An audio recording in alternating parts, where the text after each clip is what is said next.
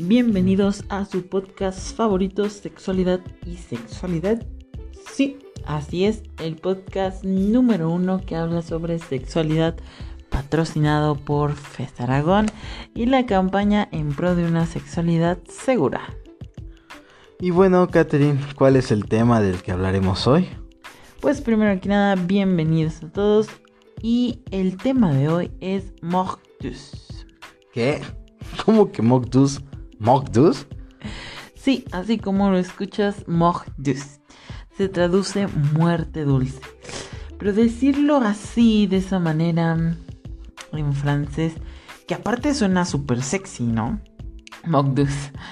No me canso de decirlo. Es como en Francia se le dice al orgasmo. Ah, sí, sí, claro. Y qué chido, ya nos habíamos tardado, ¿no? Hablar sobre el orgasmo es fundamental, es como si fuera el propósito de la sexualidad, pero no, más bien el fin de la sexualidad o del sexo, el trofeo, el premio mayor, el triunfo, el home run. Cállate, ya solo los vas a confundir, no, nada de eso. Eh, por eso hoy hablaremos del orgasmo y como siempre eh, intentaremos comprender de la manera más honesta y sin prejuicios y mitos lo que es el mortus. Orgasmo. Que me canso de decirlo. El orgasmo, del griego orgasmos, hinchar, es una de las sensaciones más intensas y profundamente satisfactorias que puede experimentar una persona. La sensación subjetiva de placer es una vivencia individual. Cada persona puede experimentarla y referirla de manera distinta. Bueno, pero no porque los griegos bauticen todo, significa que ellos lo descubren. El orgasmo ha estado en todas las culturas y es tan antiguo que se piensa que el Homo erectus ya tenía un sistema tan complejo como para experimentarlo. Primero que nada tienen que relajarse, banda. El orgasmo representa un universo de significados y sensaciones en cada persona. Cada persona puede definir el orgasmo como guste, como lo sienta. Lo que sí es necesario saber es que el es el clímax de la excitación sexual. Sí, justamente eso. Es llegar lo más alto posible y necesitamos que quede muy claro que cada persona es diferente y con infinidad de posibilidades para llegar al orgasmo. Y ya hablando de datos más duros o biológicos, se podría decir que se presentan contracciones de los músculos de la región perianal y de otras partes del cuerpo la elevación casi al doble de lo normal de la presión arterial y la frecuencia cardíaca, la contracción secuencial de los órganos del aparato genital, vocalizaciones y la secreción de diversas hormonas. Pero no te espantes, no estás sufriendo un paro cardíaco. Aquí ocurre una sensación mental de placer intenso, difícil de definir con precisión. En raros casos, algunos individuos pierden el conocimiento durante el orgasmo. Esto pasa por algunos segundos o inclusive hasta por minutos.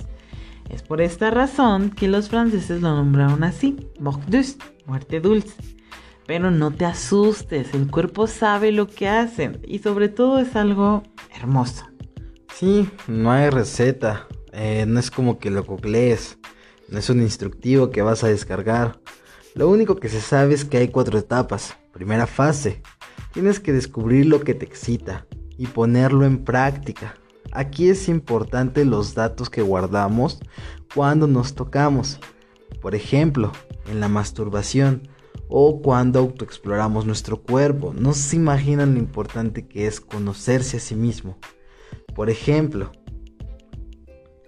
tienes que tener paciencia, hacerlo lento, ya que la sexualidad es algo que practicaremos a lo largo de nuestra vida. En esta fase entra toda fantasía erótica. La imaginación y la creatividad son súper importantes, por eso es importante tener comunicación con tu pareja. Sean honestos y respétense para que pueda llevar a cabo cualquier idea que se les ocurra. Claro, siempre y cuando con consentimiento de ambas partes. No tengan miedo y eliminen cualquier prejuicio. Hablemos de la fase número 2, la fase de meseta. En esta fase el cuerpo muestra cambios. La lubricación vaginal aumenta, se mantiene o disminuye. En los dos tercios anteriores de la vagina se forma la plataforma orgásmica. Hay un mayor aplanamiento y elevación anterolateral. El clítoris queda bajo el capuchón clitoridio. En el cervix y útero sucede una verticalización se presenta un mayor aumento de volumen en las mamas, la agudeza visual y auditiva disminuye temporalmente. Contrario a esto, el pene tiene un aumento en su rigidez y el tamaño de la cabeza. El escroto adquiere un aumento mayor de grosor y disminución en los pliegues. Los testículos se encuentran más cercanos al cuerpo. Se observa un fluido preeyaculatorio y la agudeza visual y auditiva también disminuyen temporalmente. Y bueno, para que se entienda chido es percibir en el cuerpo, sobre todo en los genitales, los, cambios, los cambios que están sucediendo. Esto como una buena señal de que el cambio... ¿Qué cambio? camino. Me pongo nervioso. Es un camino que recorremos. Exacto. Exacto, es una señal de que el camino, camino que tomaste para excitarte y eh, el placer que estás sintiendo están en semáforo verde para lograr el orgasmo. Pero no te me aloques, aquí se recomienda ir lento. Lento y llevar al máximo estos cambios. No apagues tu cerebro, pero sí relax, o sea, relájate. Eleva tu cosmos Pegaso y deja que tus sentidos salgan a disfrutar de todo ese placer que estás experimentando. La fase del orgasmo o la fase número 3. En esta las contracciones musculares involuntarias se producen cada 8 décimas de segundo y van disminuyendo en frecuencia e intensidad según transcurre el orgasmo. La frecuencia cardíaca aumenta, la respiración cada vez se vuelve más rápida y superficial, existe pérdida de control muscular. El orgasmo es una reacción total del organismo. Un segundo, ¿cómo así no tiene sentido? A ver, la fase meseta dice que ya estamos listos. Y luego la fase orgasmo dice cómo es, pero no dices cómo obtener uno. ¿Cómo llego a él? Pues mi querido Chava, como lo dijimos, no hay una receta o un instructivo. Una vez que estás excitado, nadie sabe lo que pasará. No hay un método, cada ser es un universo diferente. Pero si me dejas continuar, puedo hacerte comprender más aspectos para que entiendas un poco más el tema de la muerte dulce. Nah, al chile no me engañas, otro tutorial barato. Pero va, Nada más para que veas que soy banda, te voy a dar chance. Muchísimas gracias, mi querido Chava. Y ahora sí, compañeros, hablemos de la última fase, la fase 4, la fase de resolución. Esta es la fase post Osgar, orgásmica, post orgásmica. Ay. Esta representa la vuelta de la persona al estado en que se encontraba antes de experimentar excitación se caracteriza por sensaciones subjetivas de bienestar físico y mental. Y esos son los únicos datos que se pueden estudiar. Las sensaciones subjetivas después del orgasmo o morir dulcemente. Por eso resolución, porque la persona tendrá que resolver o sintetizar todas esas sensaciones que se manifestaron durante su orgasmo y explicarlo o compartirlo con sus palabras. Sí, lo único que tenemos son estas frases que vemos en el cine o en la tele, como el toque el cielo, toque las estrellas, fue como tener electricidad por todo el cuerpo.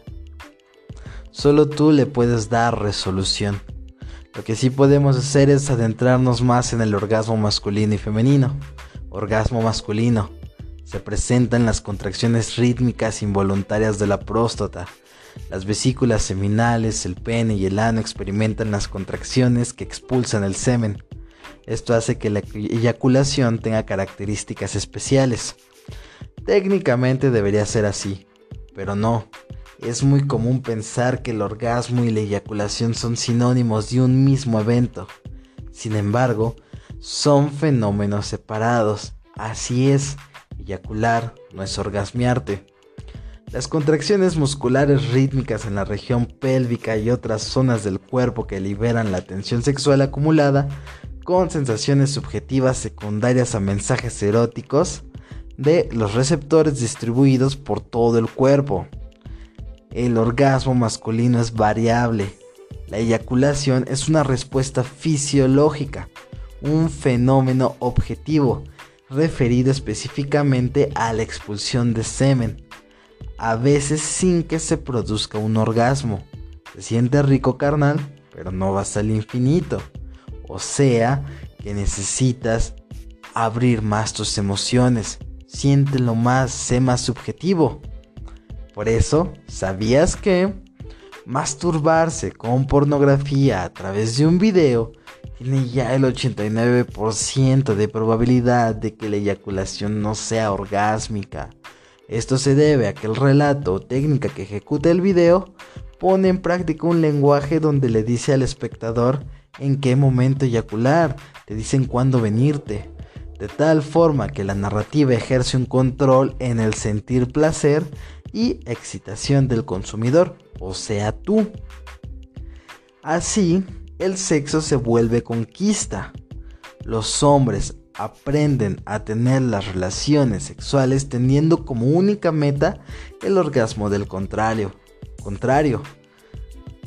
Se despersonifica la experiencia de la sexualidad y el cuerpo es tratado como máquina. Tú crees que tu único trabajo o responsabilidad es llenar de placer al otro, pero no, no eres una máquina, no vas a durar tres horas metiendo y sacando. Pero no te preocupes, a continuación te mencionaré ingredientes secretos para que tu eyaculación sea orgásmica. Primero que nada, esto es algo súper importante y es la subjetividad. Tienes que florecer más tus emociones. No eres una máquina, no vas a durar miles de horas, papá. Tú también puedes verte sensible, déjate acariciar. Tienes muchas zonas erógenas.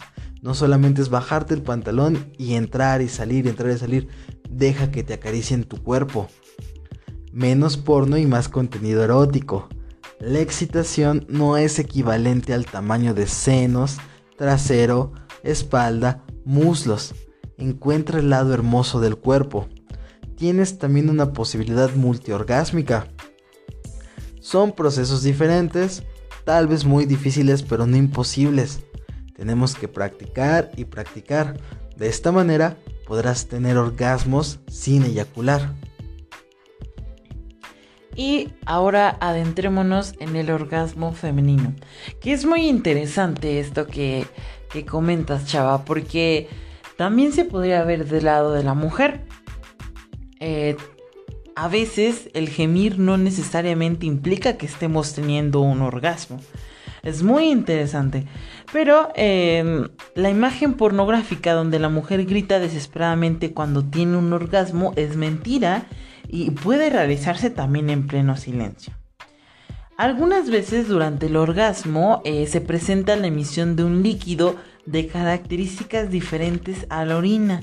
A esto se le conoce como eyaculación femenina la cual posiblemente proviene de vestigios de glándulas homólogas a las prostáticas masculinas, localizadas posiblemente en la uretra femenina.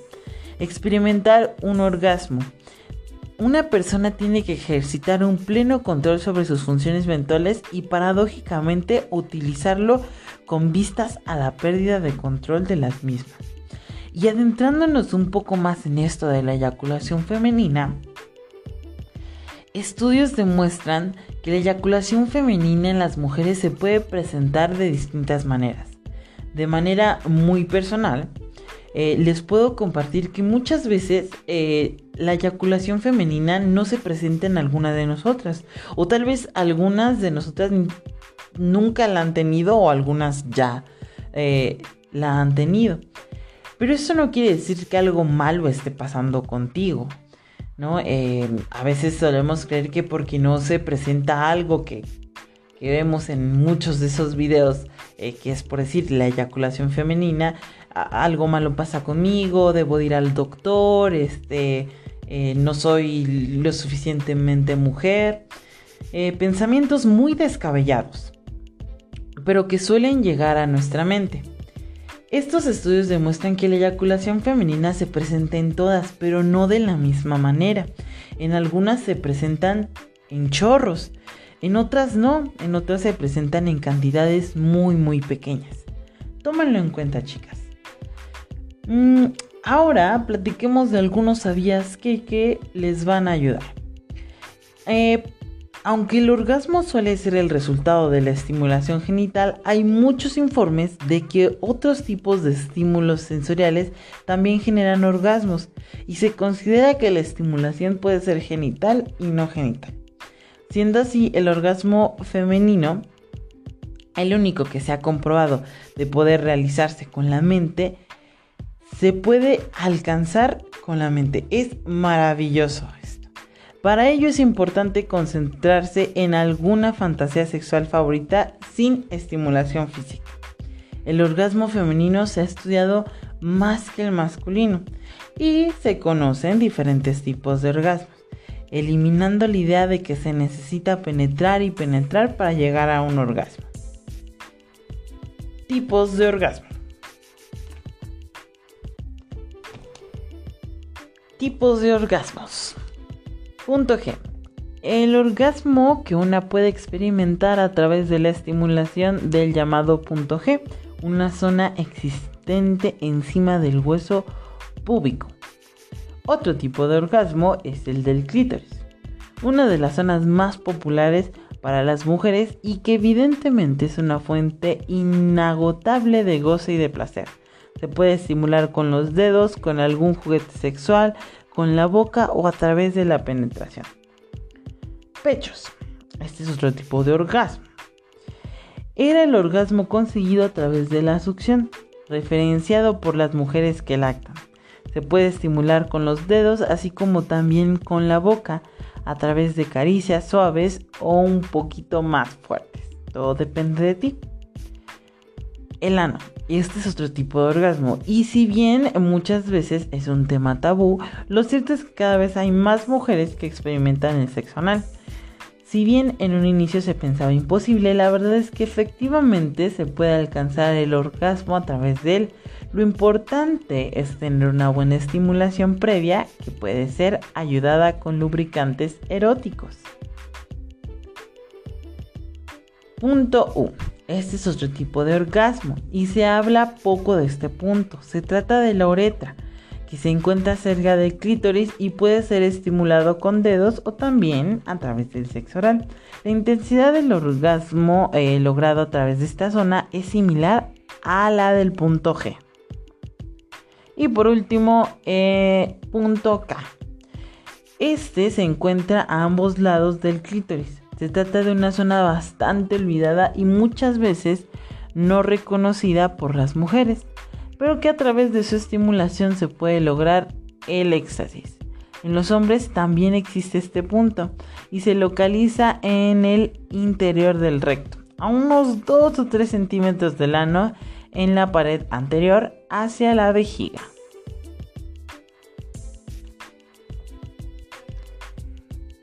Y pues bueno, mis queridas chicas y chicos, eh, sobre todo chicas, es, importante que ustedes tengan en cuenta que em, pueden guiar a su pareja. Ustedes conocen su cuerpo, ustedes saben lo que les gusta, lo que les agrada, se han autoexplorado, saben cómo tratar cada parte de su ser.